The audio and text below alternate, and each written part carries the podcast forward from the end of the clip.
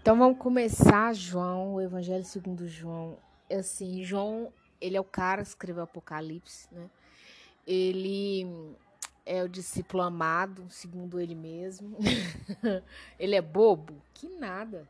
Ele se sente amado, ele vai se, vai se descrever dessa forma. E aqui no Evangelho de João, eu tenho algumas passagens aqui que são assim marcantes na minha vida, inclusive a da samaritana só é citada aqui, né? A gente vai passar por lá também, então é eu tenho um carinho muito especial com o Evangelho de João. Vamos começar então. João 1, ele vem falando assim, ó, a encarnação do verbo. João começa falando sobre o verbo. O que é o verbo na língua portuguesa? O verbo você sempre vai encontrar ele quando tem movimento na oração, quando tem ação, né? Você tem é, outras variações, né, que a, a gramática traz, mas o resumo de verbo é isso.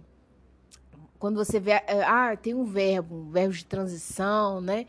É um verbo passado, presente, futuro, você vai ver movimento. Então, João está falando aqui que né, a encarnação do movimento, da ação. E Deus é, ele, é isso. Quando você pega lá é, Gênesis, né, você vê o um verbo em ação. Você vê a ação de Deus nas palavras, né? E haja luz. É um verbo imperativo, inclusive, né? Então, assim, ele já começa com movimento. Versículo 1. No princípio era o Verbo, o Verbo estava com Deus e o Verbo era Deus. Ele estava no princípio com Deus. Todas as coisas foram feitas por intermédio dele. Sem ele, nada que foi feito se fez. Então, ele declara aqui, né, abrindo um parênteses, que é, Jesus estava na criação. Né, que a gente fala Deus Trino, né, Deus Pai, Deus Filho, Deus, Deus Espírito. A luz resplandece nas trevas e as trevas não prevalecerão contra ela. Eu amo isso. Eu lembro de Gênesis 1:3 assim. No princípio Deus disse: "Haja luz". Haja, acabou. Não tem trevas. Houve um homem enviado por Deus cujo nome era João. Este veio como testemunha para que testificasse a respeito da luz, a fim de a fim de todos virem a crer por intermédio dele. Ele não era a luz, mas veio para testificar da luz e saber a verdadeira luz que vinda, do, vinda ao mundo ilumina a todo homem. É lindo, João. É. O Verbo estava no mundo, o mundo foi feito por intermédio dele, mas o mundo não o conheceu. Veio para o que era seu e os seus não receberam, que é o judeu, né? o povo judeu. Mas a todos quanto receberem, deu-lhes o poder de serem feitos filhos de Deus, a saber, aos que creem no seu nome.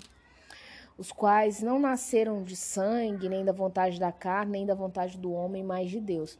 Eu quero abrir um parênteses aqui, Samaritana, que muitas vezes nós que somos mães solteiras, mulheres divorciadas, né, criamos né, as famosas mães solo, né? É, é, interessante que outro dia até aconteceu uma situação em que eu tive que eu tive mesmo que orar com o pai da minha filha mais nova. E assim, só pode ter sido o Espírito Santo que colocou isso na minha boca, porque de mim isso nunca sairia, né? Mas quando nós somos dele, ele usa a nossa boca a favor dele. Enquanto eu orava, aconteceu uma série de situações que eu não posso expor. No final da oração, eu falei assim: olha, pai, indiferente de estarmos juntos como casal, isso para o senhor é indiferente, o amor venceu.